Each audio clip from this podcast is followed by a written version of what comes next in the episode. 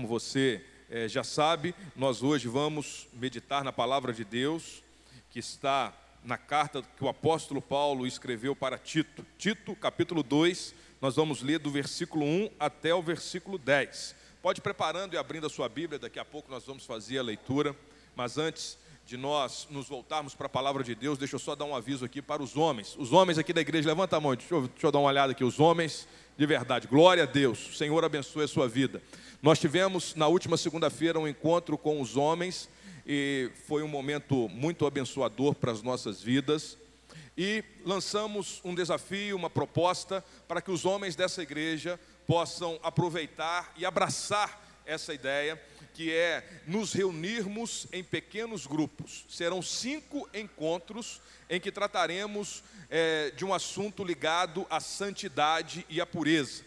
Desafios específicos na vida de um homem que todos nós enfrentamos. E a proposta é nos voltarmos para a palavra de Deus, nos juntarmos em oração e juntos nos fortalecermos. É muito importante que você entenda a proposta que está sendo lançada e você dê o seu nome.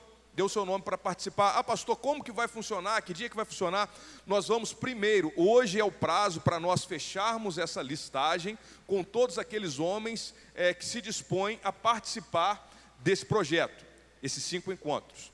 E aí nós vamos dividir pequenos grupos. A partir do momento em que esses grupos estiverem divididos, já no início dessa semana, o pastor que estiver ligado ao seu grupo, ele vai entrar em contato com você para ajustar os dias e os melhores horários de disponibilidade dos, dos integrantes daquele grupo para se reunir. E a intenção é realmente nós é sermos, é, passarmos por um crescimento na nossa vida com Deus. Nós precisamos uns dos outros. Então, não deixe de participar, você que pode. Ah, o horário é difícil, todo mundo tem as dificuldades, todos nós temos as demandas do nosso dia a dia, mas é importante que você entenda a necessidade de nós participarmos. Pode falar, pastor?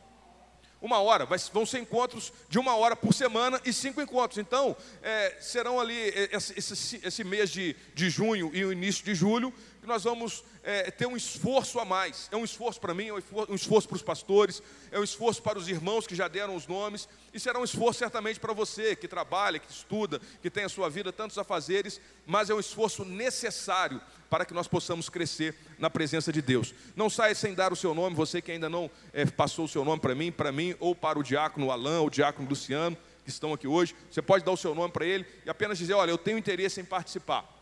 Se tiver alguma dúvida durante a semana, a gente vai explicar, tirar todas as dúvidas e, e dar a direção correta para esse trabalho se iniciar de fato, que eu creio que será muito abençoador, não só para os homens, mas para toda a igreja, para as famílias, que com certeza perceberão frutos de amadurecimento na vida dos homens dessa igreja, em nome de Jesus Cristo. E nós vamos ajudar uns aos outros, firmado na palavra de Deus. Amém? Daqui a pouco eu vou falar com os homens de novo, porque o texto hoje vai falar com os homens e vai falar com as mulheres.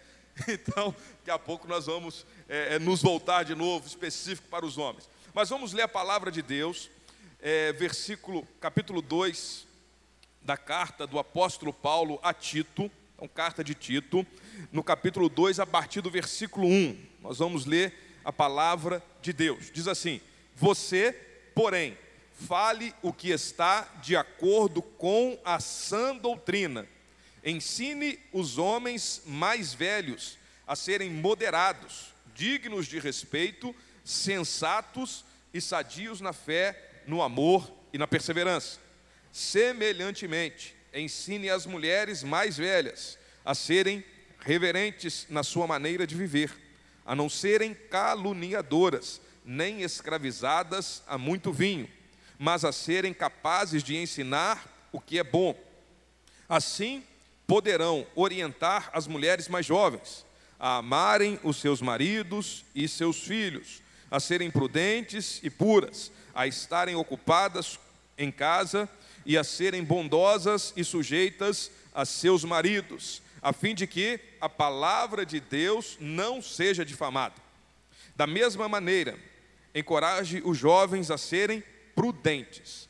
Em tudo seja você mesmo um exemplo para eles, fazendo boas obras. Em seu ensino, mostre integridade e seriedade. Use linguagem sadia, contra a qual nada se possa dizer, para que aqueles que se opõem a você fiquem envergonhados por não poderem falar mal de nós. Ensine os escravos a se submeterem em tudo a seus senhores, a procurarem agradá-los, a não serem respondões e a não roubá-los, mas a mostrarem que são inteiramente dignos de confiança, para que assim tornem atraente em tudo o ensino de Deus, nosso Salvador. Amém. Vamos orar pedir que a graça de Deus nos guie nessa meditação. Senhor, Deus e Pai Todo-Poderoso, nos colocamos diante de Ti, da Tua santa palavra, da sã doutrina que nos é transmitida nessa manhã, Pai, para que possamos aprender, ser tocados pela Tua palavra, vivificados pelo Teu Espírito Santo e vivenciarmos uma transformação que somente o Senhor pode operar em nós, Pai.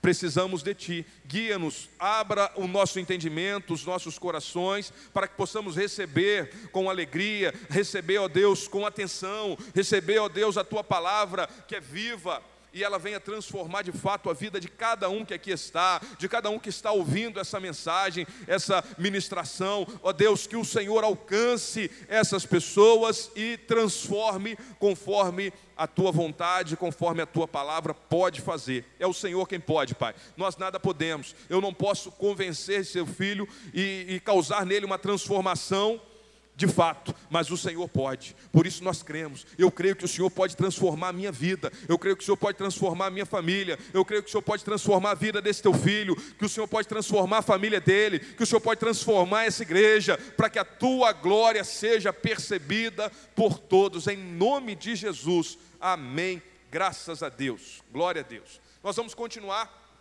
na exposição, na ministração da carta do apóstolo Paulo a Tito. E hoje é o terceiro domingo que nós, na sequência, estamos ministrando a palavra de Deus nessa carta de Tito. E nesse texto que nós lemos, que eu quero chamar a sua atenção, é que Jesus, Ele é poderoso para transformar, o Senhor pode transformar, o Senhor pode transformar uma comunidade, o Evangelho. Uma comunidade transformada pelo Evangelho. A igreja, ela é essa comunidade, esse encontro, esse ajuntamento de pessoas, essa congregação, uma comunidade que é transformada pelo evangelho. O evangelho é essa sã doutrina, esse ensino santo, esse ensino é piedoso, verdadeiro. Isso é o evangelho. Então, essa meditação nossa, aqui nessa manhã, olhando para esse texto, é trazendo para nós, para a nossa vida, o um entendimento de que o Evangelho é poderoso para transformar a igreja. Como que ele transforma a igreja? Não é na construção de prédio. Teve uma grande transformação aqui. Quem se lembra, antes dessa estrutura que está pronta, aqui tinha só um barranco. Teve uma transformação aqui, não teve? Uma mudança estrutural. Mas não é disso que o texto está falando.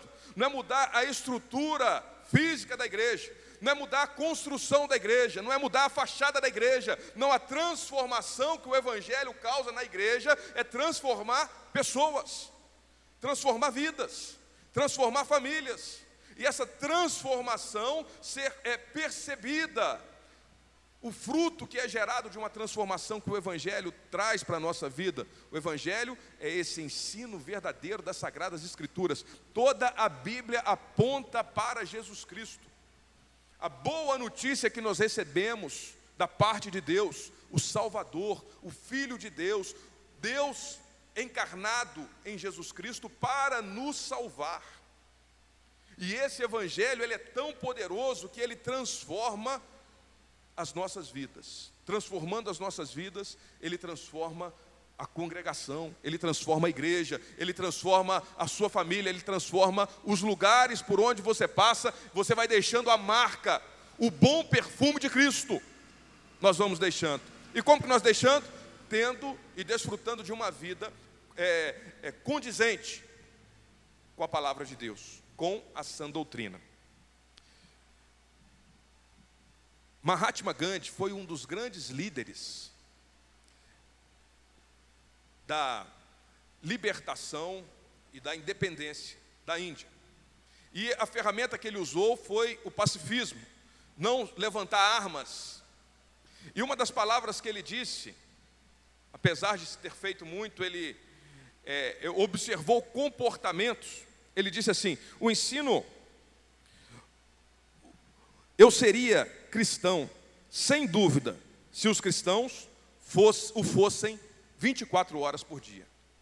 Eu seria cristão, ele disse, ele observando, ele um hinduísta, observando as religiões, ele falou, ele observou alguns cristãos. Então a percepção dele de cristão é a seguinte: olha só, o ensino, ele leu os evangelhos. Falou, olha só, Jesus realmente trouxe um ensino aqui. Mas eu, ele, ele não foi tocado e transformado pelo poder do evangelho. Ele conheceu de ouvir falar. E quando ele observava alguns cristãos, o comportamento, a percepção de alguns cristãos que ele observou, ele falou: não, eles não estão vivendo conforme aquilo que eles pregam. Eles não estão vivendo, eu não estou percebendo, essa era a percepção dele, eu não estou percebendo uma transformação que o Evangelho diz que faz na vida da pessoa, ele não percebeu isso. E ele viveu, marcou a história, teve a sua relevância no sentido social, histórico, mas não é, é, é, é, percebeu essa transformação e não foi tocado e transformado pelo Evangelho. Mas o que nós vemos aqui é que essa transformação é uma realidade possível e verdadeira que Jesus opera em nós. Que Jesus operou em Paulo, que Jesus operou em Tito, que Jesus operou ali naquela igreja em Creta.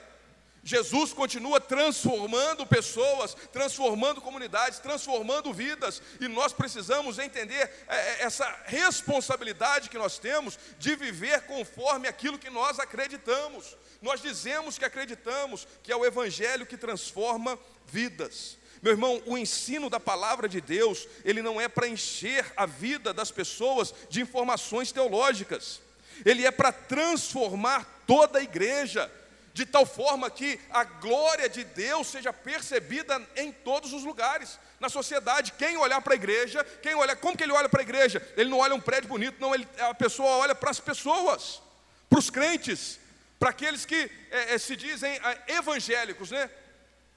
Que foram tocados pelo evangelho, ou pelo menos deveriam ser, que foram transformados. Então, esse evangelho de fato precisa nos transformar. Só que uma transformação que começa de dentro para fora e de fato nos transforma. Não estamos preocupados apenas com condutas, aqui ele está caminhando no ensino para aquela igreja.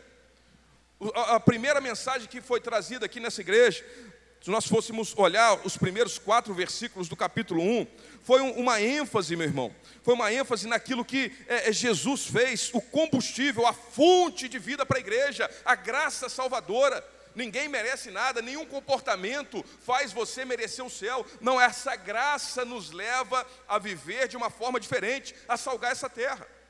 Então nós percebemos que essa fonte de vida é a graça de Jesus Cristo, que nos salva, que nos perdoa os nossos pecados, que nos limpa, que nos transforma de fato e nos faz viver. Ele falou sobre a liderança. E quando falamos aqui sobre a liderança da igreja, nós entendemos que a liderança é para é, é mostrar a possibilidade para que toda a igreja viva de forma santa, para que toda a igreja viva de forma pura, para que toda a igreja reflita o caráter de Jesus Cristo. Isso não é apenas para um grupo seleto de pessoas, toda a igreja, e dentro da igreja alguns são chamados para, com a responsabilidade de transmitir esse ensino com um exemplo e mostrar: olha, meu irmão, é possível viver. Tanto que no capítulo 1, quando nós voltamos e percebemos ali as qualificações dos presbíteros, muitas dessas qualificações estão presentes aqui no capítulo 2 que nós lemos, em que se remete para toda a igreja, para os homens mais velhos, para os jovens, para as mulheres mais velhas, para as mulheres mais jovens, para os, servos, para os escravos. Então, essas é, características, esses comportamentos que eram necessários dos presbíteros, também é necessário de toda a igreja. Porque a igreja não tem castas de santidade. Todos nós fomos chamados para viver a santidade, para viver para agradar a Deus, para termos uma vida que reflete o caráter e a glória de Jesus Cristo. E que o Senhor nos ajude, meu irmão, a entendermos é, isso que nós precisamos como igreja do Deus vivo. E aqui nós vamos perceber, só para nós lembrarmos, essa carta foi o apóstolo Paulo que escreveu para Tito, deixou ele na ilha de Creta. Então a igreja tinha sido instituída, mas tinha alguma, algumas coisas que precisavam ser organizadas, precisava ser colocado em ordem. Então o apóstolo Paulo é, deixa Tito em Creta, uma ilha na costa da Grécia, e Tito está lá, algumas igrejas que já existem, e precisava de organização. Então o apóstolo Paulo deixa e envia essa carta um momento, momentos depois é, para Tito para orientar ele no que, que ele deveria fazer. Coloca em ordem aquilo que ainda precisa ser colocado em ordem. Institua presbíteros, institua uma liderança para que essa igreja caminhe e demonstre a glória de Deus. Aqui, aí nessa ilha de Creta. E a ilha de Creta tinha algumas situações que eram marcas daquele povo que vivia naquela cidade. Ela era altamente influenciada pela cultura grega, pelas ideologias, pelas ideias pagãs, pelos cultos pagãos. E uma das coisas que marcava Creta e era conhecido tanto entre os cretenses quanto é, as cidades vizinhas era mentira. Os cretenses eram conhecidos por serem mentirosos, por estarem firmados não na verdade, mas na mentira. E essa mentira era o padrão de vida. Tanto que é, uma das formas de se referir, de forma a denegrir uma pessoa, era chamar ela de cretense. Palavra cretense, e talvez tenha ligação com a nossa palavra cretino. O que, que pensa quando você pensa em chamar uma pessoa de cretino? Que ele não é digno de confiança. Não é? Então, olha só o padrão daquela cidade. Qual era o conhecimento? Só que a igreja estava inserida lá. A igreja estava lá para viver de uma forma diferente, porque o Evangelho transforma. Quando nós voltamos aqui no texto que o pastor Ângelo é, transmitiu para nós na semana passada, e que ele fala, ele, ele fala as qualificações no, do, dos presbíteros, e o que o pastor Ângelo transmitiu foi sobre a, a, uma posição da igreja quanto aos falsos mestres, os falsos ensinos que estavam se chegando na igreja, e a igreja precisa, precisava tomar uma posição. E aqui, ele diz assim no versículo 12 do capítulo 1, olha só, só para nós termos uma ideia de qual que era a percepção dos cretenses. Um dos, versículo 12 do capítulo 1, um dos seus próprios profetas chegou a dizer, cretenses, sempre mentirosos, feras malignas, glutões, preguiçosos, tal testemunho é verdadeiro. Então, olha só, essa era a percepção e onde a igreja estava inserida, e essa mentira tentava chegar na igreja e a mentira influenciar, porque a mentira levava aquela igreja a viver de forma imoral, de forma é, a, a, a, a estar longe daquilo que Deus queria para eles, a imoralidade. Então, é, isso é, estava presente em Creta e estava influenciando a igreja que estava em Creta. E o apóstolo Paulo trata disso, trata desse falso ensino, e agora ele vai ser bem prático ao se dirigir para as pessoas que faziam parte da igreja.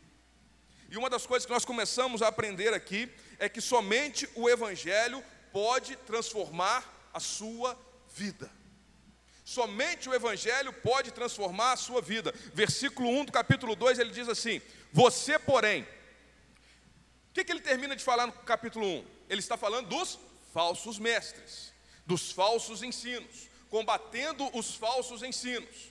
E a partir daí ele dá uma pausa e vai mudar a direção da palavra que o apóstolo Paulo está direcionando para Tito. Olha só, Tito, você, porém, você não é desse. Você não é falsos mestres, você não está firmado na mentira, você não está firmado na imoralidade, não é isso que você está me transmitindo. Você, porém, Fale o que está de acordo com a sã doutrina. Fale o que está de acordo com a sã doutrina. Somente a sã doutrina, a sã doutrina é o Evangelho. O que é essa palavra sã? Está ligada à sanidade, à saúde. A sã doutrina e doutrina é o ensino, o ensino da palavra de Deus, que se dirige, se dirige e se concentra no Evangelho, que é poder de Deus para a salvação. Então o que, que ele está falando aqui? Olha só, Tito, você precisa falar dessa sã doutrina. O evangelho que pode transformar a nossa vida, primeiro, o conteúdo dele precisa ser completo e puro. Isso quer dizer a palavra sã. É que não foi mutilado. Uma palavra que uma pessoa que sofreu a mutilação, ela não está sã. O seu corpo não está perfeitamente são, porque ela perdeu uma parte do seu corpo. Quando nós dizemos é que estamos perfeitamente sãos, é porque o nosso corpo está completo com tu, todos os órgãos que ele precisa ter e não está contaminado. Uma pessoa que foi contaminada pelo Covid, ela não está sã.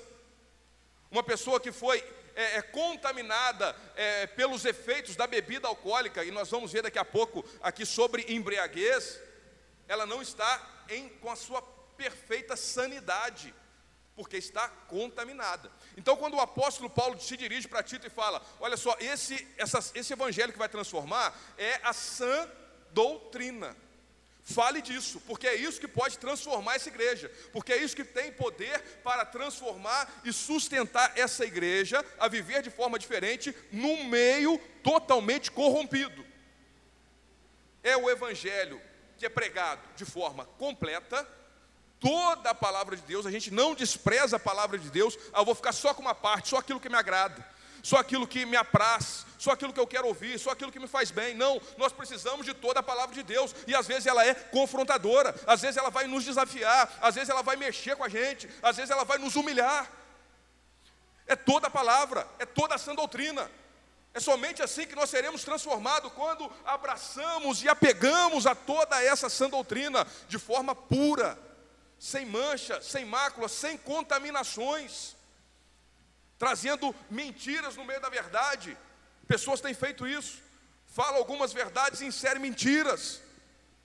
A sã doutrina não aceita essa contaminação, é o evangelho puro simplesmente o Evangelho de Jesus Cristo para a nossa vida. É Ele que pode transformar. Então, esse é o conteúdo, é a sã doutrina. Ele precisa ser falado. Ele diz para Tito: esse Evangelho que transforma, ele é para ser falado, pregado, transmitido, ensinado com palavras, mas ele também é para ser vivido, exemplificado, percebido pelas pessoas. Então, nós vemos o versículo 1, e eu vou agora com você no versículo 7.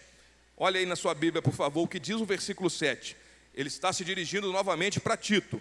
Em tudo seja você mesmo um exemplo para eles, fazendo as boas obras. E aí ele vai descrever sobre o ensino. Então, duas coisas que nós aprendemos sobre é, o evangelho que transforma. Esse conteúdo ele precisa estar ligado à sã doutrina. Ele precisa ser pregado, anunciado, falado, exposto, e ele também precisa ser vivenciado a vida do crente precisa ser um exemplo que transmite aquilo que ele prega, aquilo que ele acredita. E ele está dizendo para Tito aqui, mas serve para todos nós. Aquilo que nós falamos, aquilo que nós pregamos, precisa ser acompanhado de vida. A doutrina precisa ser acompanhada de uma vida piedosa de fato. Não é só na igreja, é no trabalho, na família, na escola, em todos os lugares, meu irmão. Nós vivemos um tempo em que é, as pessoas começaram a separar vida cristã, vida espiritual, de vida secular. E a palavra de Deus não ensina isso. Ela fala que o crente é completamente transformado.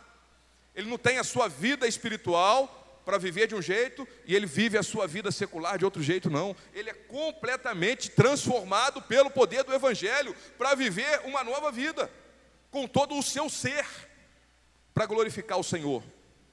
Então nós vamos entendendo aqui que esse evangelho que transforma, ele é acompanhado com a vida, doutrina e prática. Não tem como dividir as coisas. Tudo cai por terra aqui se nós ficarmos pregando, ensinando e formos viver da nossa vida do nosso jeito. Agora eu tenho a minha vida, sou eu que penso, eu que faço. Meu irmão, nós precisamos abraçar a doutrina e ela nos levar, nos impulsionar a viver de fato para glorificar a Deus, para agradar o Senhor, viver dirigidos pela vontade do Senhor, porque senão tudo perde o sentido.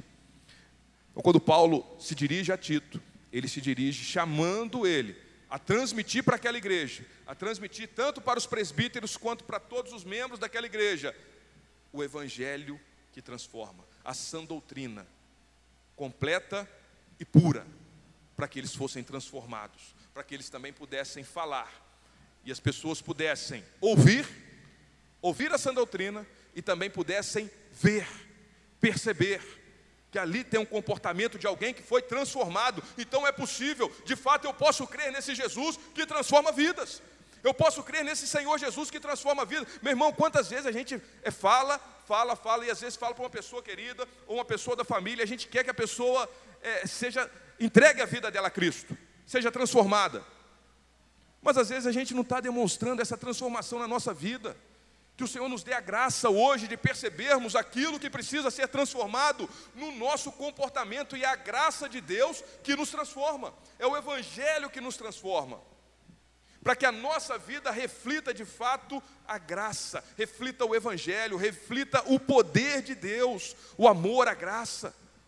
Que nós acreditamos, que nós cremos, que nós falamos e que nós vivemos. Somos um exemplo daquilo que nós pregamos não é ser perfeito. Ninguém vai ser perfeito nessa vida, mas às vezes a gente usa essa expressão para justificar a permanência em alguns erros, em alguns comportamentos que não condizem com o Evangelho. Ah, ninguém é perfeito, eu erro mesmo, e a gente vai aceitando, vai aceitando uma vida medíocre, uma vida é, longe da graça e da pureza e da santidade, e a gente não dá o exemplo, e a gente não, não, não expõe a nossa vida para que outros possam ver e perceber Cristo na nossa vida. Que Deus nos ajude e nos dê graça hoje, para que realmente a nossa vida seja transformada e exposta. Não estou falando para você expor a sua família, a sua intimidade, não é isso. Mas que você não tenha nada a, se, a esconder que vai denegrir o Evangelho, que vai denegrir a sã doutrina. Se tem pecado, se tem erro, você pede perdão, se arrepende. Se, se ofendeu uma pessoa, se errou com uma pessoa, o crente verdadeiro, ele entende, ele reconhece, ele pede perdão, ele conserta, ele não deixa as coisas mal resolvidas. Isso é ser irrepreensível quando o apóstolo Paulo, quando o apóstolo Paulo fala para Tito, para escolher os presbíteros, que tem que ser irrepreensível. Ou seja, ele é perfeito? Não, não necessariamente, não, ele não vai ser perfeito, mas ele não usa isso como desculpa. Ele busca a santidade, ele busca a perfeição. Ele busca viver conforme Cristo nos chama a viver. E os erros que ele vai percebendo no caminho, ele vai tratando, ele vai consertando, ele vai corrigindo. E é assim que o crente precisa viver, porque o Evangelho de fato nos transforma, transforma a nossa vida, transforma o que nós falamos, transforma aquilo que nós expomos, aquilo que as pessoas percebem de nós. Em primeiro lugar, somente o Evangelho pode transformar vida, para a glória de Deus, né? Somente o Evangelho pode fazer essa transformação, e é uma transformação que ela é percebida. Percebida. Quando Jesus transforma água em vinho, o primeiro milagre que Jesus fez em Caná da Galiléia, ele manda os serviçais pegarem ali e levar ao encarregado da festa. E ele levam, eles levam aquela água que fora transformada em vinho, ele bebe e é perceptível, é percebido que aquele vinho era melhor do que os que foi servido no início. Então essa transformação que Jesus opera, e outra desculpa que às vezes a gente dá, fala, liga, a gente vincula a vida com Deus somente a uma parte espiritualizada, um coração interno. É verdade isso, começa aqui, mas isso se extrapola para todo o nosso ser, para os nossos comportamentos, no nosso corpo, aquilo que nós fazemos com o nosso corpo, meu irmão, aquilo que nós pensamos, os nossos comportamentos. Então, a, a, é outra desculpa que às vezes a gente dá, que é o seguinte: ah, ou ninguém é perfeito, eu também não sou, e eu vou viver desse jeito, a gente se acomoda. Ou então, ah, não, eu tenho a minha vida espiritual, quem sabe de mim é o meu coração, e a gente não se preocupa com os nossos comportamentos, com aquilo que é exposto, com aquilo que as pessoas vão perceber. A transformação que Jesus opera, ela não é um esforço para aparentar uma vida de piedade. Não, é uma vida de intimidade que produz essa piedade que é percebida por todas as pessoas que nos veem. E se eles falam mal, se eles nos caluniam, se eles nos denigrem, que sejam por coisas falsas. Que nós, nós não venhamos dar motivos para que as pessoas venham falar e ter motivos para denegrir o Evangelho de Jesus Cristo. Mas agora, quando ele se dirige especificamente para grupos de pessoas, em primeiro lugar, ele vai se dirigir para os homens mais velhos. Homens mais velhos são os homens aqui mais maduros.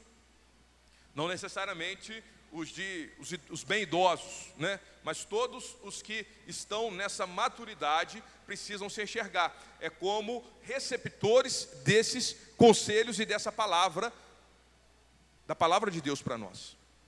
E quando nós nos colocamos em é, comparação, em referência, vai depender do referencial.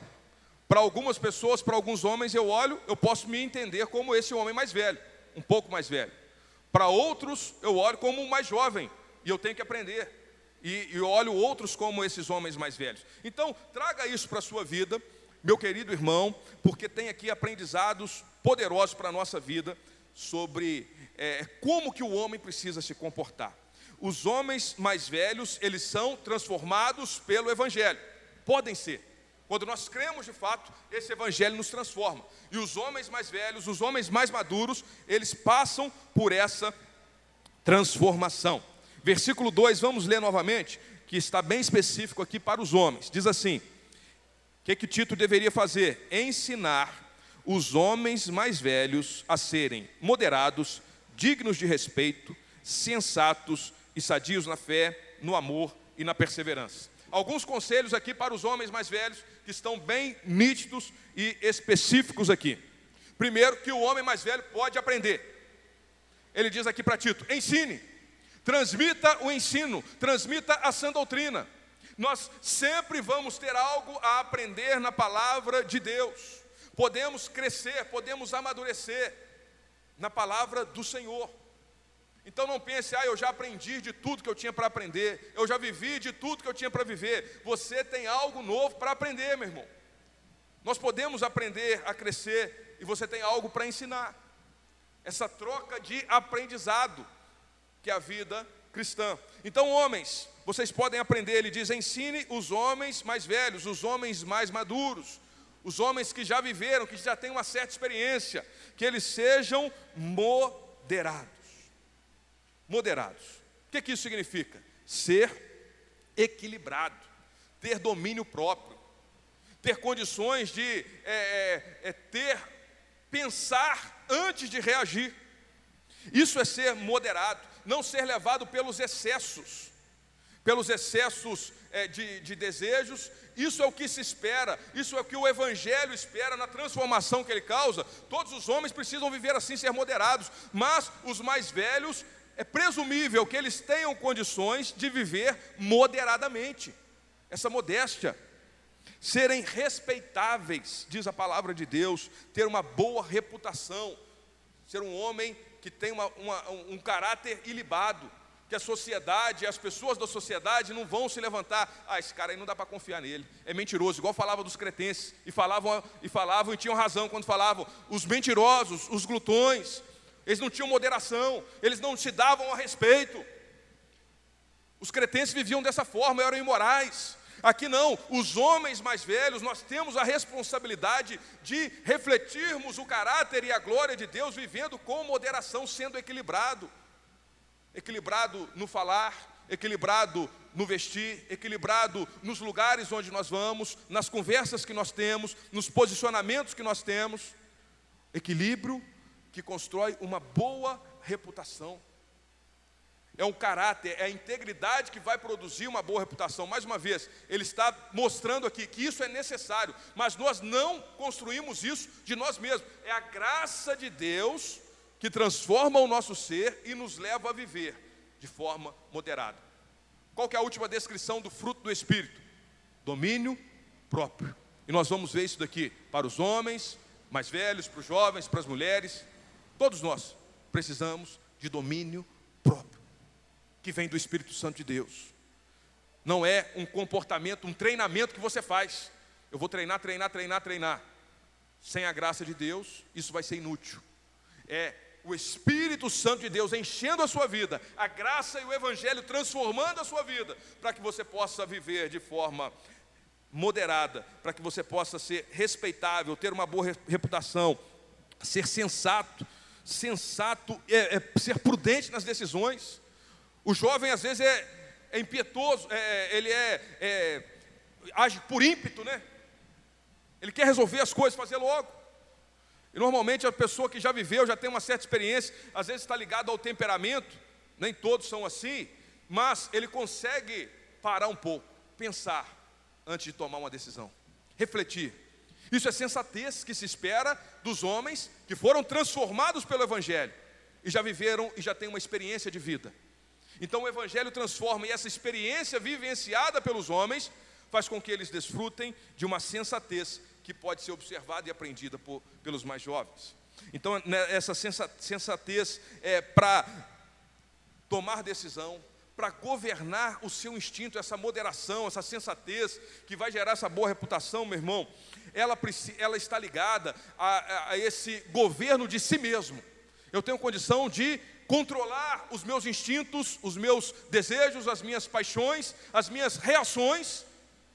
Nós precisamos caminhar para isso, para amadurecermos e crescermos nisso. Porque muitas vezes os problemas que jovens arrumam, e às vezes eu arrumo, é por não saber tomar a decisão certa. Decisão certa em todas as áreas da vida. Por ser levado por paixões, por desejos, por reagir em determinadas situações de forma impetuosa e não ser sensato, não ser prudente, e isso acaba por destruir essa boa reputação, não ser respeitável. É a graça de Deus que nos ajuda. Homens, você tem uma responsabilidade diante do Senhor para se comportar assim na sociedade, mas não apenas para aparentar, para ter uma vida que reflete esse caráter de Deus. Isso se reflete no seu trabalho, isso se reflete na sua família. Ser sensato, ser prudente, ser é, é, é, respeitável na sua família. O homem às vezes não se dá o respeito na sua casa. O homem mais velho não amadureceu continua tendo comportamento de criança. O apóstolo Paulo escreve: quando eu era criança, quando eu era menino, eu agia como menino, pensava como menino. Mas quando eu me tornei homem, eu deixei. Tem homens mais velhos só na idade que não estão deixando as coisas de menino, que não estão construindo e vivenciando e transmitindo para sua esposa, para os seus filhos, essa, é, é, essa moderação, esse equilíbrio. São homens desequilibrados, não controlam suas paixões, se levam pelo, é, é, pelas paixões e pelos desejos, que muda de uma fase da vida para outra, mas adulteram, traem sua esposa, não assumem a sua responsabilidade, ou seja, não são respeitáveis, não se coloca no seu lugar. Meu irmão, você não foi chamado para viver da forma que esse mundo vive a vida é minha, eu vivo do jeito que eu quero, não. Nós somos chamados para viver conforme a direção de Deus para nós, que é uma vida equilibrada na palavra de Deus, que é uma vida centrada na sã doutrina, que é uma vida sustentada pelo Senhor. E aqui ele diz algumas coisas que marcam a vida desses homens sadios na fé, no amor e na perseverança, ou na constância. Eles são saudáveis uma das marcas dos homens maduros, dos homens mais velhos, precisa ser essa saúde. Eles são sadios na fé. A fé que é essa, esse direcionamento para a sã doutrina. No que, no que, que nós cremos? Homens que estão desapegados, que é, não vivem uma fé genuína no Evangelho.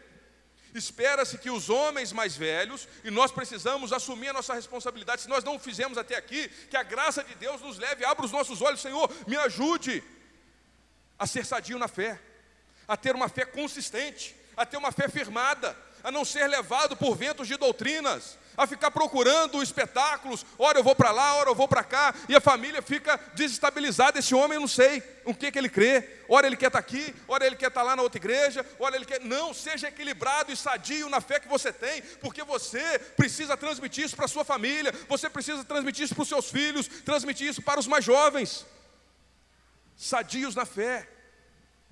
Ele não está falando aqui dos pastores, dos presbíteros, ele já falou, os pastores precisam ser assim. Mas ele está falando para todos os homens da igreja que já atingiram uma certa maturidade. Que nós possamos viver essa sa saudável, uma fé saudável. Uma fé que não é levada por ventos de doutrinas, mas que está firmada em Deus, que busca aprender, que tem prazer em aprender a palavra de Deus fé direcionada para Jesus. Ele também é sadio no amor. Então, quando ele diz aqui que é sadio na fé, esse homem tem uma fé direcionada a Jesus. Quando ele diz aqui que ele é sadio no amor, o amor por Deus, que também é refletido no amor ao próximo. O homem que ama, que demonstra esse amor ao próximo. E um homem que é perseverante, que é constante na sua fé, que não é instável. Ora, ele é crente, ele faz, ele ora, jejua, vai no monte e ele faz evangelismo, ele faz tudo. Daí a pouco, ele já não faz mais nada, está no mundo, está usando droga, bebendo. Essa instabilidade não combina com aquele que já vivenciou experiências com Deus e Deus o levou à maturidade. Homens mais velhos, assumam a sua responsabilidade. A palavra de Deus é quem está dizendo, é quem está chamando. Construa a sua vida, homem mais jovem, para chegar nessa maturidade. Isso não é para os jovens pensar, quando eu estiver velho eu vou ficar assim. Não. É para você ir construindo a sua vida na palavra de Deus para que a, a, a, a, moderação, a respeitabilidade, a sensatez sejam coisas presentes na sua vida. E quando você agir de forma insensata, você percebe e fala: Meu Deus, me ajude a aprender. Eu aprendi, eu errei, eu quebrei a cara aqui. Então eu preciso aprender agora a ser mais sensato nas minhas decisões. Eu preciso aprender agora a me posicionar de forma mais respeitosa, porque eu não estou me dando ao respeito. Eu só vivo é, em, em falas, em conversas imorais. O homem senta na roda dos escarnecedores, na zombaria, em piadas imorais, e ele não é, é, é assume uma posição de respeitabilidade, se dar ao respeito. Não é ser carrancudo e exigir que todo mundo te respeite. Não, é ter um posicionamento de serenidade, condizente com o Evangelho. E naturalmente o respeito vai vir. A esposa, ela tem prazer em respeitar o homem que é moderado, que é sensato, que é equilibrado, que assume o seu papel de líder e sacerdote no seu lar. A mulher tem prazer em respeitar o homem assim. Agora, o homem que não é moderado, o homem que não, não se dá o respeito, o homem que não é sensato, não é equilibrado nas suas decisões. É um sacrifício muito grande para a mulher ter que respeitar um homem assim, ter que entender o papel da família. Que a graça de Deus nos ajude a entendermos que nós somos chamados para viver a graça de Deus que nos leva a viver de forma sensata, de forma sadia, na fé, no amor, na perseverança. Aqui essas três palavras normalmente elas estão juntas e a perseverança aqui ela indica a construção da esperança. Quando o apóstolo Paulo no capítulo 5 aos Romanos, ele diz que a tribulação ela produz perseverança. E a perseverança, a experiência, a vida aprovada, o caráter aprovado. E isso produz esperança. Em vários outros momentos ele vai se referir à fé, à esperança e o amor. Fé, amor, esperança. Que estão juntas, que precisam fazer parte, parte da vida de todos nós. E em especial aqui aos homens mais velhos, aos homens que já atingiram essa maturidade. E a fé, a esperança, o amor, essa perseverança que produz esse caráter aprovado, essa experiência de vida, então é ser perseverante, é ser constante na vida com Deus, não abrir mão, seja constante na sua vida, porque isso vai é, refletir a glória de Deus e vai impactar a vida das pessoas que convivem perto de você, sua esposa, os seus filhos, seus amigos, a igreja, os jovens, as mulheres vão ser impactadas positivamente quando nós somos transformados pelo Evangelho dessa forma. E ele diz, ele continua dizendo agora para as mulheres mais velhas. As mulheres mais velhas, elas também são transformadas pelo Evangelho. E quando o Evangelho transforma, ele deixa algumas marcas. Ele deixa algumas marcas nessas mulheres, nós vamos ver no versículo 3. Dá uma olhada aí comigo. Versículo 3 diz assim: semelhantemente, só antes de nós acabarmos de ler, quando ele diz aqui da mesma forma ou semelhantemente, o que, que ele está dizendo? Essas características aqui, esses comportamentos, é, é, essas qualificações dos homens mais velhos, eles também de alguma forma se aplicam à mulher, às mulheres. Então, semelhantemente, e aí ele vai partir para algo mais específico, direcionado à mulher. Então, tudo isso que nós já falamos aqui, sobre a moderação, o equilíbrio, o domínio próprio, é, ser saudável na fé, no amor e na esperança, também se aplica às mulheres. E agora ele vai dizer algo mais específico para a vida das mulheres. Ele diz assim, ó: Ensine as mulheres mais velhas a serem reverentes na sua maneira de viver, a não serem caluniadoras, nem escravizadas a muito vinho, mas a serem capazes de ensinar o que é bom, a serem mestras do bem. Então ele vai dizer algumas coisas bem específicas aqui para as mulheres. Semelhantemente, guarde no seu coração tudo que está específico para os homens, de alguma forma você pode trazer para a sua vida para vivenciar isso. E mais especificamente ele diz: para serem reverentes. O que é ser reverente? É ter cuidado com a sua, na, na vida, é ter é, é, é um cuidado é, é, com a sua vida como um todo, ser cuidadosa, ser zelosa. Essa palavra aqui, ela era usada para dizer que os, os instrumentos e os utensílios estavam adequados ao uso no templo. Então, o que, que isso significa aplicado à vida das mulheres mais velhas? Que elas precisam precisa cuidar para que a sua vida seja uma vida adequada à adoração a Deus. Não só no horário do culto, mas toda a sua vida ser uma vida de reverência ao Senhor. Então, quando olhamos para as mulheres mais velhas, nós esperamos, as mulheres crentes que foram transformadas pelo Evangelho, que é, essa reverência seja uma marca na vida dela, que o comportamento, que a vida dela seja uma vida adequada à vida de um adorador, que adora em espírito e em verdade, está firmado na verdade, que não é só palavra que enche a sua mente, mas transforma os seus comportamentos. Mulheres que vivem para agradar e para adorar ao Senhor e essa, essa reverência não combina com maledicência. Ele diz que as mulheres não são caluniadoras, fofoqueiras. Ele está direcionando agora específico: tem homem fofoqueiro? Tem. Tem homem maledicente? Tem. Que Deus tenha misericórdia. Está errado e muito errado. É pecado. E é feio o homem ficar fazendo fofoca. Só que às vezes as mulheres se adaptam melhor e se conformam a essas conversas que não produzem a edificação, pelo contrário, destroem. Então o texto diz: não se, elas não é, ensinem elas. Isso é coisa que pode ser aprendido também, meu irmão. Você não tem que se conformar, ah, eu sou assim mesmo. Isso pode ser aprendido na palavra de Deus, a sã doutrina, o evangelho que transforma a nossa vida. Aprenda a ser reverente, a ser adequado, a ter uma vida condizente com a palavra de Deus.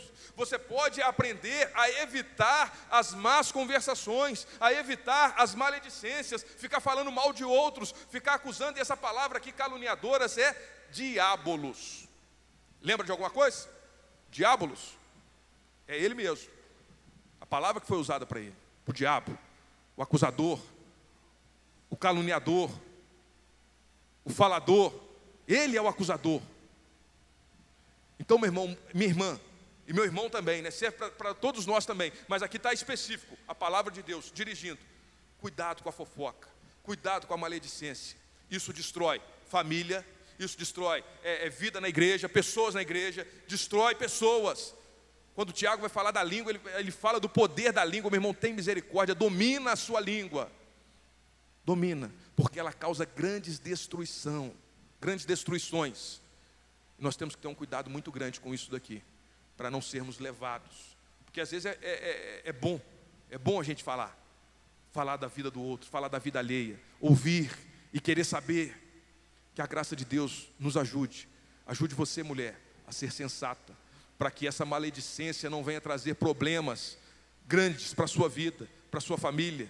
Às vezes a pessoa se mete em problemas que não precisava se meter traz problema para a sua família que não precisava trazer, por causa desse comportamento contrário à palavra de Deus. Não sejam caluniadoras, não sejam então maledicentes.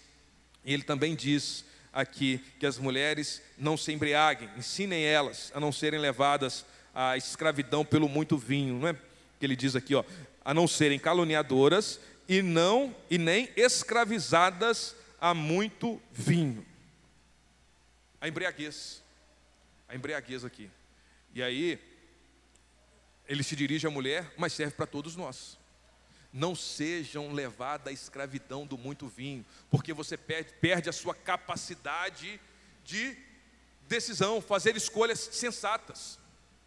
Não só a mulher, mas os homens também. Mas ele está direcionando aqui porque ficaria muito é, é, incompreensível uma mulher cristã, uma mulher que é reverente, que é adequada à adoração, estar vivendo de forma embriagada, escravizada pelo vinho. dominada pelo vinho. Aos homens ele também falou. Ele já tinha falado lá para os presbíteros, né, no capítulo 1, que não sejam apegados a muito vinho. Então a embriaguez é pecado. Embriaguez é pecado. O ser dominado, o ser, o consumir e essa, a, a bebida alcoólica e ser escravizado por ela, não é isso que Deus quer para a nossa vida. Então cuidado com isso, cuidado com as brechas que a gente dá. Eu disse isso quando falei no capítulo 1 do versículo 5 ao 9 sobre os presbíteros, no, quando tocou no assunto da bebida, e vou falar a mesma coisa. O meu conselho para você é não beba, não abra brecha para embriaguez. Não abra brecha. Mas aqui ele está dizendo claramente: não seja escravizado pelo vinho, mulheres e os homens também. Cuidado com isso, porque às vezes a gente faz concessões e a gente vai achar argumentos. Ah, não é pecado beber. A gente acha argumentações. Só que a gente está querendo a, a, a justificar um desejo do nosso coração de nos mantermos numa embriaguez que não é saudável para a vida cristã. Amém? Deu para entender aí? E aí ele vai dizer algo que é para as mulheres é, fazerem. Então, primeiro ele diz que essa reverência ela é demonstrada em coisas que ela não faz.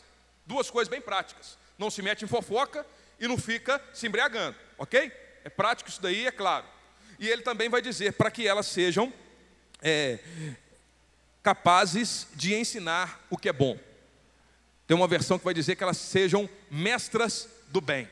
Então, essas mulheres mais velhas, as mulheres mais maduras, e também você jovem, perceba que isso é construído na sua vida, para que vocês sejam capazes de transmitir o bom ensino, a sã doutrina, transmitir o evangelho, transmitir com a sua vida com a sua vida. E esse ensino, ele é um ensino do dia a dia, nos comportamentos, nas palavras, nos conselhos. Que você entenda a responsabilidade que você tem de transmitir, de ensinar o bem para outras mulheres que convivem com você, às vezes mais jovens. E você ensina, inevitavelmente, para quem, te observa. Por mais que você não é, compreenda e não seja intencional, você está transmitindo. Às vezes vai ensinar coisa ruim. Mas o que a palavra de Deus nos chama é que você, mulher, entenda que Deus te chamou também para ensinar o que é bom. Que as pessoas possam te observar e perceber na sua vida Cristo Jesus, o Senhor Jesus na sua vida. E aí ele vai se dirigir agora para as mulheres mais jovens. As mulheres mais jovens também são transformadas pelo poder do Evangelho. E quando a gente olha para as mulheres mais jovens, versículo 4 e 5, ele diz assim: as, aí ele vai estar dizendo que as mulheres mais velhas ensinem as mais jovens. Aí ele vai falar o que que as mulheres mais jovens precisam aprender e viver dessa forma. Mulheres mais jovens.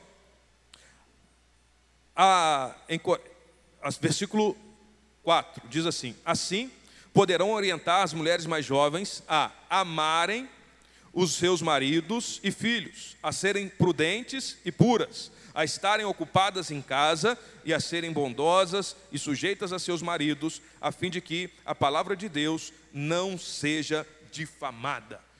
Minha querida irmã, isso aqui é para mulher mais velha, tem que viver só aquilo que está no versículo 3? É, Não, ela tem que viver o que está no versículo 3, viver o que está no versículo 4, essa descrição, para que ela possa transmitir ensinar as mais jovens a viverem dessa forma.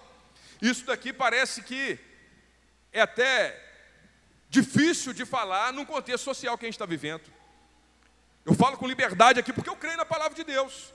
Mas se a gente olhar para a influência desse mundo e para a pressão ideológica que a gente vivencia, fala, não, peraí, não vamos mexer nessa parte não, vamos mutilar essa doutrina, vamos tirar isso aqui.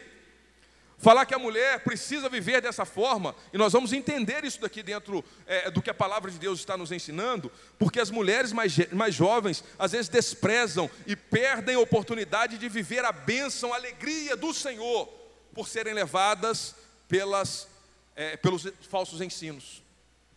E aqui, quando ele diz que essas mulheres mais jovens, meu irmão, elas precisam aprender a perceber, e ao perceber o evangelho que transformou a vida das mulheres mais velhas, elas percebem isso.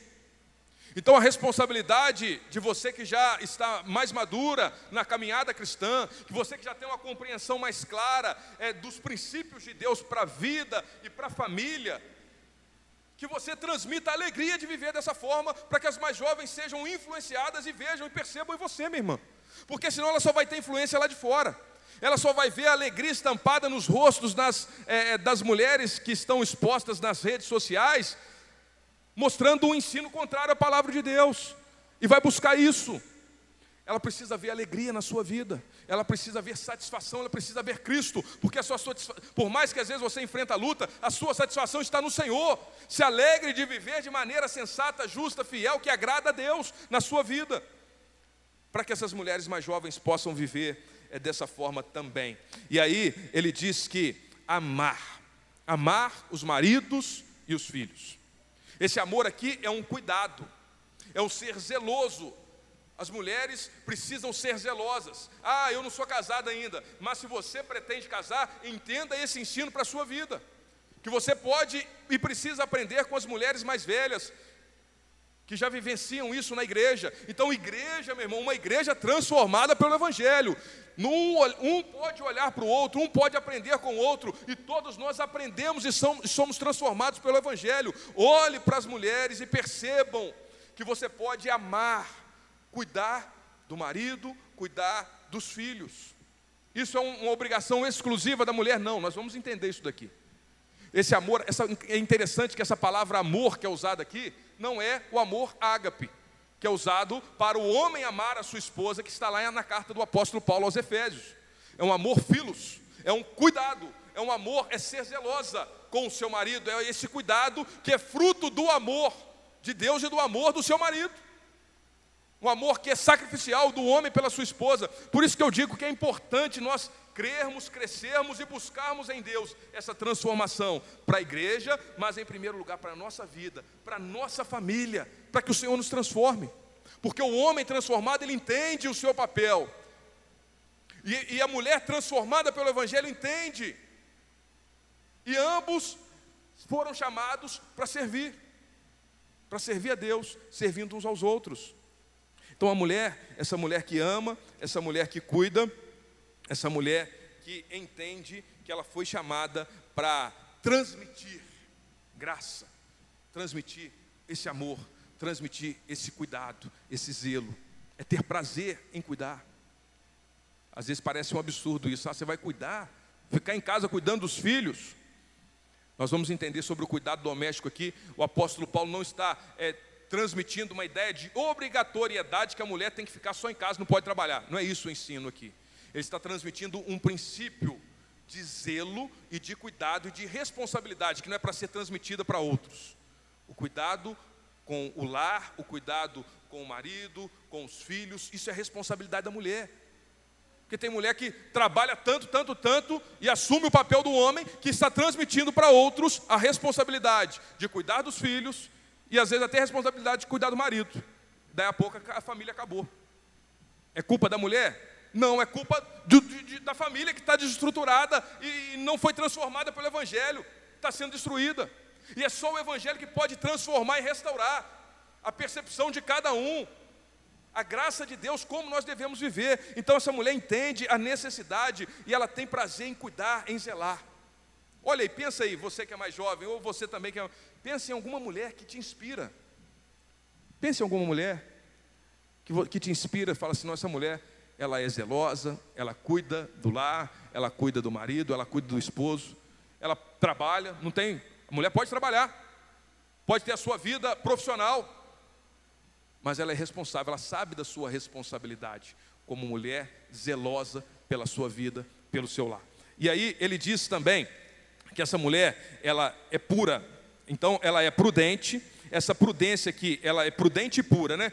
Prudência é essa sensatez. Mais uma vez ele vai se remeter àquela expressão que foi falada para o homem mais velho, para a mulher mais velha, de ser moderado, de ser equilibrado, de ser prudente. Então, as mais jovens também precisam ser prudentes, sensatas nas suas decisões, nas suas escolhas, não ser levadas pelas paixões e pelas reações, é, são puras. Isso está ligado à moralidade, à honestidade, essa pureza, a santidade, a não ser levada pelas paixões e pelos desejos é, é, da carne, mas é uma pureza, uma vida pura diante do Senhor. E diz o texto algo que também é, é um, um, um soco no feminismo.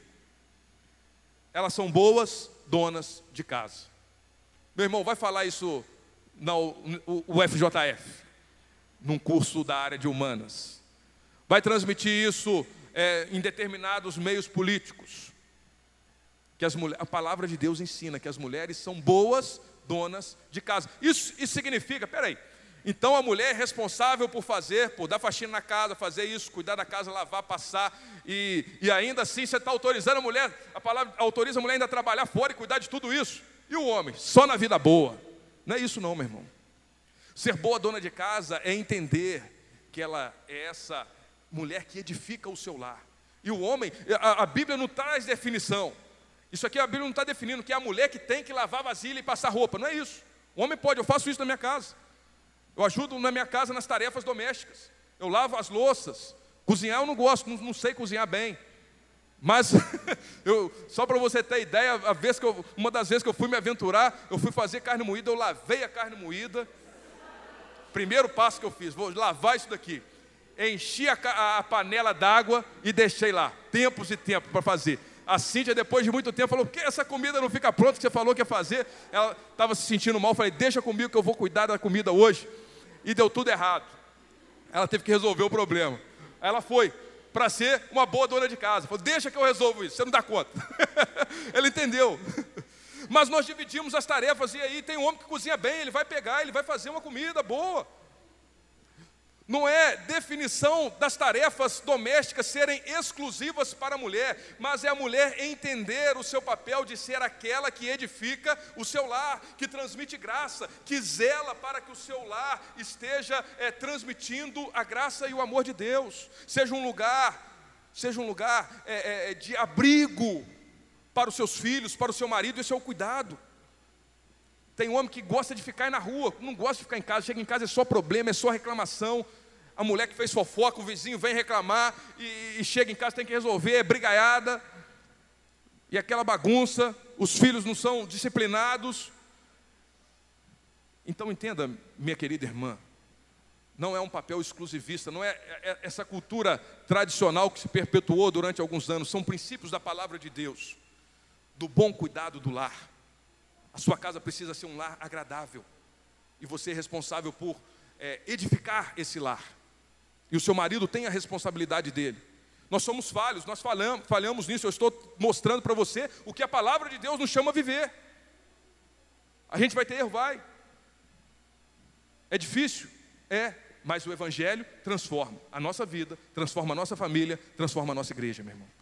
Minha irmã, a gente pode viver sim hoje, ter prazer em cuidar do lar. E a mulher que escolhe ir dentro da família, junto com o seu marido, escolhe é, permanecer em casa e o marido trabalhando é, para sustentar o lar, ambos estão construindo a sua vida, isso é bom também, porque às vezes isso está parecendo algo retrógrado, do passado, e parece que é algo ruim. Não é uma obrigação, mas também não é algo que deve ser desprezado. Ah, você mulher, o que, que você faz da vida? O que, que você faz? A Cintia às vezes pergunta, nesse tempo da nossa vida, nós optamos pela graça de Deus para ela permanecer em casa cuidando dos filhos e eu saio para trabalhar e a nossa vida está sendo construída. E às vezes as pessoas esperam que ela construa uma carreira é, promissora. Ela já fez um mestrado, o que, que você vai fazer? Vai fazer um doutorado, vai fazer um concurso tal. Mas esse não é o tempo que a gente está entendendo dela vivenciar isso. Isso é glorioso também a mulher poder cuidar dos seus filhos, cuidar do seu lar, cuidar da sua casa. Isso é glorioso, transmite a glória de Deus. Então, a gente não tem que carregar um peso nem de uma coisa, de uma proibição. Todas as mulheres têm que ficar em casa cuidando do marido, dos filhos e das tarefas domésticas. A gente não carrega esse peso. A mulher tem que cuidar dos filhos, cuidar do marido e ser uma boa dona do lar, mas ela pode também trans, é, é, trabalhar, ter a sua vida profissional, ter a sua carreira. Isso é coisa que a família vai se ajustando. E eles vão ajustando as tarefas domésticas. Mas também, por outro lado, o, o, o decidiu entender momentos da sua vida em que é melhor que a mulher fique em casa, isso é saudável. Às vezes o homem vai ficar, se o homem ficar em casa, meu irmão, tem que ser por necessidade. Às vezes pode ficar, está desempregado, a mulher está trabalhando, mas o homem, isso é um chamado do homem, ser o provedor da sua casa. Não abra mão disso, assuma a sua responsabilidade. Isso aqui a gente não está falando no texto específico, eu só estou aproveitando o momento. O homem tem que trabalhar, é bênção de Deus, o trabalho é bênção, o, tra trabalho não, é, não, é, não é, é, é algo ruim, o trabalho é bênção de Deus e o homem precisa trabalhar, precisa prover, assumir a sua responsabilidade de trabalhar e, e, de cuidar também do seu lar, trabalhar em casa também, ajudar nas tarefas domésticas, fazer junto com a sua esposa. Então, mas assuma o papel de ser o provedor do seu lar. Ah, se tem que escolher, um dos dois tem que sair para trabalhar. Hoje estão invertendo as coisas. Então vamos fazer o seguinte: a mulher sai para trabalhar e o homem fica em casa cuidando das crianças. Isso pode acontecer? Pode acontecer, por um determinado período, por uma situação extraordinária. Mas isso não pode ser algo é, é, comum e durável na sua família, meu irmão. Isso desestabiliza a família. O homem tem que trabalhar. Amém? Trabalho é bom, é bênção.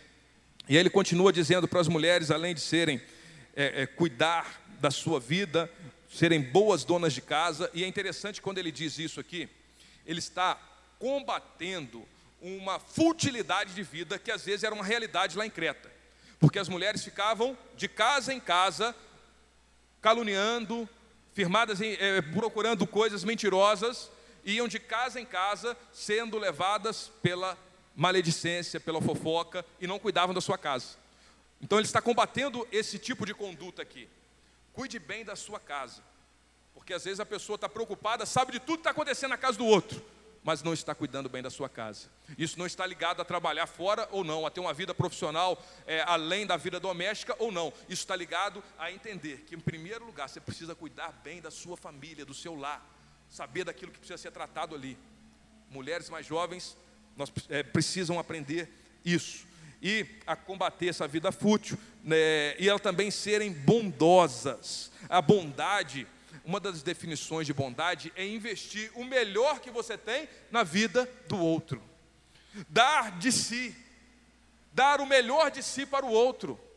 Isso começa na sua família, na sua casa, e se estende para os seus irmãos, se estende para a igreja, se estende para os seus parentes. Então, uma das características que o Evangelho, a mudança, a transformação que o Evangelho produz na vida de todos nós, e em específico aqui na vida das mulheres mais jovens, que elas aprendem olhando para as mais velhas, é serem bondosas. Que a bondade seja uma marca na sua vida e também é, seja algo vivenciado por ti. Sujeitas aos seus, ao seu marido essa sujeição, essa submissão da mulher é ao seu marido.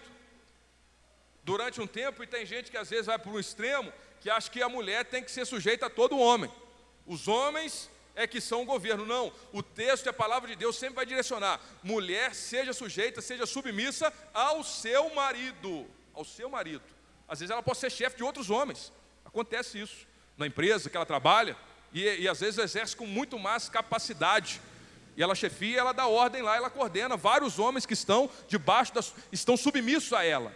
Agora, o princípio da palavra de Deus para a família, específico que a mulher entenda o papel dela de submissão, de sujeição ao homem. Mais uma vez, algo difícil. Tem gente que vai ouvir isso e fala: Meu Deus do céu, não é possível que em pleno 2021 está sendo falado isso, que a mulher tem que ser sujeita ao seu marido. A palavra de Deus não muda, meu irmão ela não vai mudar jamais. Tudo passa, as ideias, as ideologias, tudo vai passar. As filosofias, as teses, muda. Tudo isso muda. A palavra de Deus não muda jamais. E ela que está dizendo, princípio da palavra de Deus. E mais uma vez a gente entende, não é uma sujeição é, debaixo de um peso, de um autoritarismo é uma, uma sujeição em que a mulher entende: olha só, eu sou submissa ao meu marido, nós estamos debaixo da mesma missão, ele tem uma missão, missão de glorificar Deus, amando a sua mulher. Como Cristo amou a igreja, e nessa missão eu estou junto com Ele, eu estou debaixo da mesma missão, submissa ao meu marido, e nós vamos caminhar, e, e a, a mulher vai tendo prazer em honrar o seu marido, em respeitar o seu marido, porque ele não é aquele que simplesmente vem, dá uma ordem, põe, quero chegar em casa, roupa passada, comida feita, os filhos é, é, bem cuidados ali, casa arrumada, e eu vou sentar no sofá vê o meu jogo de futebol, traz a comida para mim, aquele que bebe a cerveja, traz a cerveja, e a mulher vai lá, trabalhou, trabalha, manda a mulher trabalhar ainda para trazer dinheiro para lá, porque o homem está incapaz de sustentar o seu lar, e acha que a mulher tem que ser sujeita a ele. Isso não é, não é o que a palavra de Deus ensina, meu irmão. Essa sujeição, ela é um, um servir, é um se entregar, é um honrar o seu marido. E o marido, ele tem a sua responsabilidade. Estou falando isso por causa dos homens dessa igreja. Mas eu sei que existem situações difíceis. E às vezes o marido é esse carrasco mesmo. E aí? A palavra de Deus continua chamando você a honrar o seu marido, a respeitar o seu marido. É, tem os limites? Tem. Tem situações que às vezes vai ser levado a uma violência doméstica e é caso de polícia. Tem que prender esse homem se tem situação de violência, até verbal mesmo. Então não é para aceitar, não é uma sujeição de um peso de um autoritarismo ou de uma violência, inclusive. Não, não é para você aceitar isso, mulher. Não aceita isso. Se tem isso, fale com a gente, procure ajuda ou chame a polícia. A gente dá um jeito de ir lá e prender esse homem se está acontecendo isso. Se tem situação de violência. Agora, dentro de um contexto de, de, de normalidade do lar, a gente não espera o outro assumir o papel e a responsabilidade dele. O chamado de Deus é um evangelho que transforma a nossa vida e nós, transformados por esse evangelho, nós servimos. Às vezes o homem ele é casado, um homem crente, foi transformado pelo evangelho e a mulher não entende esse, esse papel dela. E ela não, não quer é, é, é, se submeter à, à, direção, ao direcionamento e à liderança espiritual do homem, ele tem que aprender a lidar com isso. E, vou, ah, e a gente vai colocando desculpa e vira uma bola de neve, em que o homem não assume o papel dele, em que a mulher não assume. Então, quem é transformado por esse evangelho é só eu na minha casa, só eu, meu esposo não foi. Meu irmão, você precisa começar a transmitir graça na sua conduta, transmitir amor, assumir esse papel de submissão é servir. Não significa ser pior, inferior ao homem. Porque quando nós olhamos para a Trindade, é só nós olharmos para a pessoa de Deus, Deus Pai, Filho e Espírito Santo. Quando nós entendemos a Trindade, na verdade não dá para a gente entender perfeitamente, isso é um, um mistério glorioso de Deus, mas é um único Deus. Quando nós entendemos, o Pai é Deus, o Filho é Deus, o Espírito Santo é Deus. É o mesmo Deus, em poder e em glória. Não tem nenhum maior do que o outro, não tem relação de superioridade e inferioridade. Mas a palavra de Deus nos ensina que o filho se sujeitou ao pai por amor, obedeceu ao pai por amor, ele foi inferior. Então nós vamos colocar no degrau: Deus Pai está acima do Deus Filho, não. Nós entendemos que o Filho é Deus, em poder e em glória, idêntico ao Deus Pai. E também outra coisa que nos ensina sobre esse princípio é, do papel da mulher não ser inferior, são questões de funções complementares no lar, na família, no casamento. Não é questão de inferioridade ou superioridade. É quando a palavra de Deus nos fala que a mulher foi chamada para ser auxiliadora. E às vezes a gente acha que isso é algo desprezível. Ah, ela é só uma auxiliadora, só uma auxiliar desprezível. Não. Quantas vezes a palavra de Deus vai nos dizer que o próprio Deus é o nosso ajudador, é aquele que nos auxilia, é aquele que segura pela nossa mão. Um papel fundamental para a vivência e para o casamento, para a vida da família. O papel de auxiliador é ser aquela que vai ajudar, que vai edificar, que vai segurar na mão. Não é um papel desprezível. Pelo contrário, é um papel fundamental. Fundamental para a vida do casal e nós caminharmos nesse sentido, entendendo essa, é, esse conselho para as mulheres.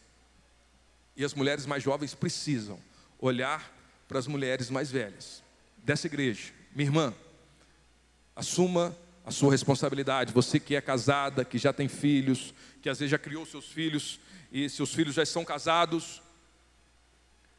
Peça a graça de Deus para que você viva a alegria de viver esses princípios que estão aqui na palavra de Deus, para que as mais jovens tenham referência. Juninho ainda me falou, na segunda-feira, eu acho depois do encontro de homens, ele falou: olha, as mulheres jovens, a gente precisa é, de pensar em boas referências, porque elas sofrem muito com a influência negativa desse mundo. Então nós precisamos nessa igreja de crescer, de amadurecer e sermos bons referenciais, os homens e as mulheres, para jovens, para os adolescentes, e perceberem: olha só, a gente pode viver uma vida alegre, feliz, cheia de graça, de amor, naquilo que Deus tem para nós. Então, mulheres, vivam é, para a glória de Deus. E o Senhor também chama os homens mais jovens, que são, são transformados pelo Evangelho. Ele diz assim: que eles sejam prudentes. Versículo 6 diz assim: Da mesma maneira, encorajem os jovens a serem prudentes. Versículo 7: Em tudo seja você mesmo um exemplo para eles, fazendo boas obras em seu ensino, mostre integridade e seriedade. Usem, use linguagem sadia, contra a qual nada se possa dizer. Para aqueles que se opõem a você, é, fiquem envergonhados por não poderem falar mal de nós. A única palavra específica para os homens mais jovens é prudência. E isso se aplica em todas as áreas da vida dos homens mais jovens. Prudência no lidar com dinheiro, prudência é, na, na, no seu trabalho, prudência na construção da família, prudência em tudo. Prudência, equilíbrio, moderação, sensatez, para é, é, ter um domínio próprio.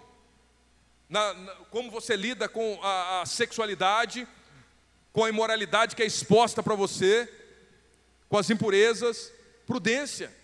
Prudência, prudência, prudência. É o Espírito Santo de Deus que pode dar prudência ao jovem e a vivenciar tudo aquilo que os mais velhos foram orientados a viver. Você pode ser prudente, equilibrado, moderado e nós somos encorajados a sermos prudentes. Nós não é, é, é, estamos prudentes por um tempo, isso faz parte do ser do jovem. Ele é encorajado a construir uma vida transformada pelo Evangelho, que o domínio próprio passa a ser uma marca. Do jovem que muitas vezes é levado pelas paixões impetuosas, ele pode ser prudente pela graça de Deus e pelo Evangelho que transforma a vida dele. E aí, o que o texto vai falar? Para Tito, ser é, esse exemplo no ensino dele, e especificamente é dedicado às boas obras, à, à dignidade, como que ele deve ensinar com é, uma fala moderada, sensatez, uma linguagem sadia, uma seriedade, uma integridade, e não dar motivos para as pessoas falarem mal dele. Isso faz parte da vida é, de Tito. E ele fecha terminando falando para os servos. Os servos também podem ser transformados pelo Evangelho, os escravos que ele diz aqui. Servos é escravos realmente, essa palavra. Só uma, uma explicação, porque o apóstolo Paulo, ele diz é, o comportamento que os escravos deveriam ter relacionado aos seus senhores. Isso aqui não está necessariamente, ele não está necessariamente aprovando um comportamento social que era lidar com a escravidão. Isso era natural dentro da sociedade. Ele está dizendo que dentro desse comportamento social que nós estamos inseridos, nós precisamos nos comportar dessa forma, nessa relação de trabalho, relação mercadológica, relação de trabalho que era muito caracterizada pelos senhores e pelos escravos. Então ele diz: vocês, os escravos que fazem parte da igreja, que foram transformados pelo Evangelho, precisam se comportar dessa forma. Isso se aplica a nós hoje. As relações de trabalho mudaram, a sociedade mudou. Hoje você não tem essa relação senhor-escravo, mas você tem o empregador e o empregado, o patrão e o empregado. Então, a maioria de nós que somos, que servimos a, a dentro de uma empresa ou é, trabalha como empregado de uma determinada empresa, eu, no caso, sou servidor, servo, presto um serviço à sociedade, nós temos pessoas que têm é, autoridade sobre nós. E aí esses princípios precisam ser trazidos e refletidos na nossa vida. Então, os servos aqui, algumas coisas que nós aprendemos é que ele precisa expressar uma submissão. Submissão essa caracterizada pela obediência. É tudo que seu patrão, que seu chefe fala que você quer obedecer. Tem coisas que não, tem coisas que eu não concordo. Mas esse princípio de submissão precisa estar é, ligado na vida do crente. E quando ele diz agradá-los, ele diz assim: que sejam submissos e possam agradar, agradá-los, agradar os senhores. Ele está dizendo obediência e fidelidade. Independente do seu patrão, do seu chefe estar olhando ou não, você é fiel, você é zeloso naquilo que você se dispõe a fazer. E ele também diz algumas coisas que devem ser evitadas ou não devem ser feitas: não serem rebeldes ou respondões e não roubá-los, não agir com desonestidade, mas serem dignos de confiança. O crente precisa expressar a transformação que o Evangelho faz na vida dele, na sua família, na sua casa e no seu trabalho, agindo com dignidade, ser digno de confiança, ser fiel, ser obediente, ser respeitável e ser também aquele que não se mete em coisas desonestas, não furta, não se mete em rebeldias. Ah, vamos montar um levante aqui contra o encarregado. Não gosto dele, vão, começa a fazer fofoca, fazer grupinhos. Meu irmão, fuja disso. Viva a graça de Deus. Transmita o evangelho que transforma vidas em todos os lugares onde você estiver. Em tudo, meu irmão, se torne é, o, que, o que ele termina dizendo aqui no texto que nós lemos. Versículo 10 diz assim: depois que ele disse para não roubar, não mostrar, mas mostrar inteiramente dignos de confiança, para que assim tornem atraente em tudo o ensino de Deus, o nosso Salvador. Ele está se remetendo especificamente aos servos ali, aos escravos, para que tudo, em tudo que eles fizerem torne atraente o Evangelho, mas isso também se aplica a toda a nossa vida, todos os outros conselhos que ele deu para que nos comportemos dessa forma, para que o nosso comportamento reflita a glória de Deus e as pessoas, ao nos verem, sejam atraídas pelo Evangelho. Uma vida transformada pelo Evangelho, ela atrai as pessoas para o Evangelho. Nós precisamos entender que fomos chamados para recebermos ensino e vivermos esse ensino da verdade gloriosa que Deus tem para nós. A igreja precisa conhecer o Evangelho. A igreja precisa viver o Evangelho. A igreja precisa transmitir o Evangelho, falando e sendo um exemplo de vida e de conduta por onde nós formos. Se tem algo que eu quero deixar no seu coração, desses ensinos, depois você lê, medita novamente. Seja moderado em tudo, firmado na verdade, para que a moderação, o equilíbrio, o domínio próprio fluam da sua vida. Quero convidar você para ficar de pé, nós vamos orar.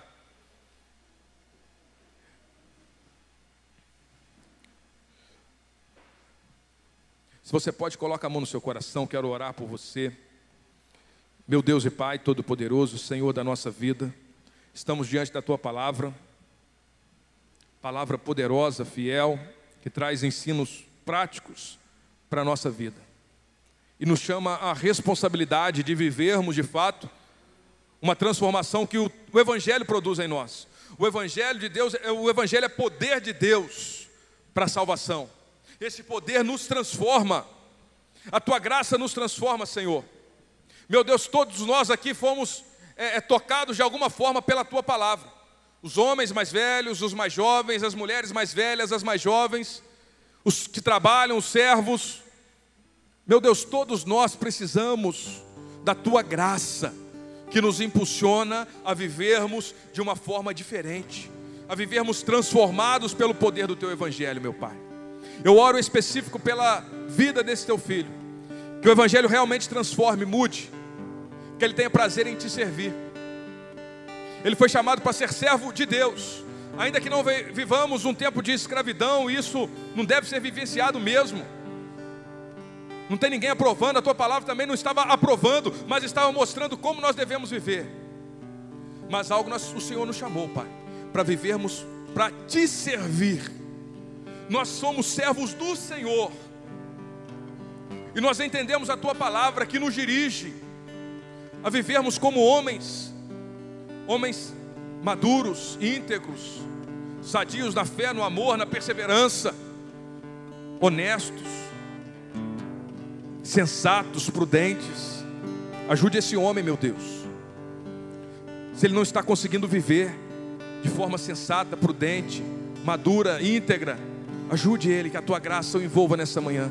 Ajude essa mulher se ela não estava conseguindo viver para glorificar e exaltar o teu nome, se ela não estava conseguindo entender o chamado de Deus para viver longe das calúnias, das fofocas, da maledicência, para viver longe da embriaguez, tudo aquilo que pode tirar a sanidade dela, meu Deus, que a tua graça a envolva nessa manhã e ajude ela, Pai, a ser restaurada pelo poder do teu evangelho.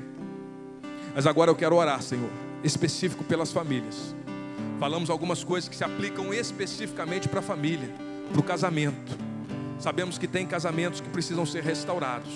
Meu Deus e Pai, e eu creio no teu poder para restaurar relacionamentos de casais, de filhos, em nome de Jesus. E eu quero desafiar você, meu querido, meu irmão, minha irmã, que se tem algo, alguma transformação bem específica na sua família, que você venha aqui à frente, espalhe aqui. Vou pedir ao pastor Ângelo, nós vamos orar por você. Nós vamos orar por você é, que tem algo ligado à sua família, seja com os filhos, seja algum familiar, seja no casamento, um milagre, uma transformação que você crê que esse evangelho é poderoso para transformar, que às vezes precisa começar na sua vida, meu irmão. Nós cremos no poder de Deus. Pode chegar lá para o canto, lá, por favor, minha querida. Pode espalhar lá para a gente conseguir espalhar mais aqui. Porque nós cremos num Deus que transforma, num Evangelho que transforma vidas, que transforma família, que transforma a igreja. E agora eu quero orar pela família, porque a gente sabe que é difícil às vezes vivenciar coisas. Tem mudanças que você já está vivendo na sua vida, mas o outro não, não, não cede. A outra pessoa da família não cede. Você não consegue perceber. Meu Deus, nós oramos agora, Pai, com pastores aqui, ministro do teu evangelho, diante da tua palavra que foi pregada e ministrada aqui nessa manhã, que atinge diretamente as nossas vidas e a nossa família, que atinge essa igreja. Mas agora nós oramos específicos pela nossa família, para que esse evangelho que transforma vidas, venha transformar a nossa família, a nossa casa, o nosso lar, restaurar aquilo que precisa ser restaurado. Toca com poder e graça, Espírito Santo de Deus. Tudo que nós falamos aqui não é coisa para buscar aprender simplesmente e a viver externamente, não é uma transformação produzida e operada pelo Espírito Santo de Deus. Somente o Senhor pode fazer, somente o Senhor pode levar essa tua filha, esse teu filho a vivenciar uma transformação na sua família, uma restauração. Restaura casamento, restaura relacionamentos familiares, restaura a vida, ó Deus. Onde já estava dado por perdido, onde a morte da família já era certa, que o Senhor venha produzir vida, que o Senhor venha restaurar, que a tua graça, o teu amor e a tua paz venham envolver, que o Senhor venha restaurar a vida dessa tua filha, desse teu filho, em nome de Jesus Cristo, e o Evangelho vem impactar, vem impactar a família, venha trans, ser transportante na família. O Evangelho que é poder de Deus, Senhor, faça na família em nome de Jesus Cristo, que o Senhor esteja restaurando, que o Senhor esteja mudando, repreendendo todo o mal. Meu Deus, todas essas ideias contrárias, toda a estratégia do diabo, de Satanás para destruir uma família, semeando contenda, semeando discórdia, causando é, conflitos que seja repreendido em nome de Jesus. Se tem barreiras, se tem algo cegando a vida de algum familiar que impede ele de perceber a graça de Deus, o Evangelho que transforme, que o Senhor tire a venda dos olhos, que o Senhor restaure a visão, que o Senhor faça ele perceber a tua graça, o teu amor, faça ele perceber a sã doutrina, o Evangelho de Deus que transforma e ele seja totalmente transformado por ti. Transforma essa família para a glória do teu nome santo, ó Deus e Pai. O Senhor é poderoso para fazer. O Senhor é poderoso para fazer aquilo que a gente nem imagina. O Senhor é poderoso para transformar aquela pessoa que a gente é, acha que já não tem mais jeito. Meu Deus, transforma, Pai. Para a glória, honra e louvor do Senhor Jesus. E que essa transformação seja percebida, seja perceptível. Primeiro por essa pessoa que está aqui que ela perceba uma transformação na sua casa, que ela perceba uma transformação no marido, no filho, ou seja, em quem for da família, por quem ela está orando, intercedendo, por quem ela deseja e busca uma transformação, ou seja, por ela mesma, que seja perceptível isso, ó Pai. Que o teu nome seja glorificado, que a tua graça faça com que transborde, Senhor. Faça com que transborde amor, graça, paz, alegria abundante no lar e na família desse teu filho, dessa tua filha. Que a tua graça envolva, Pai. Que a alegria do Senhor esteja presente e o Senhor transforme por completo, Pai. Assim como o Senhor transformou água em vinho, o Senhor também transforme a vida e a família desse teu filho e dessa tua filha, e em tudo seja glorificado. Em nome de Jesus, amém. Graças a Deus.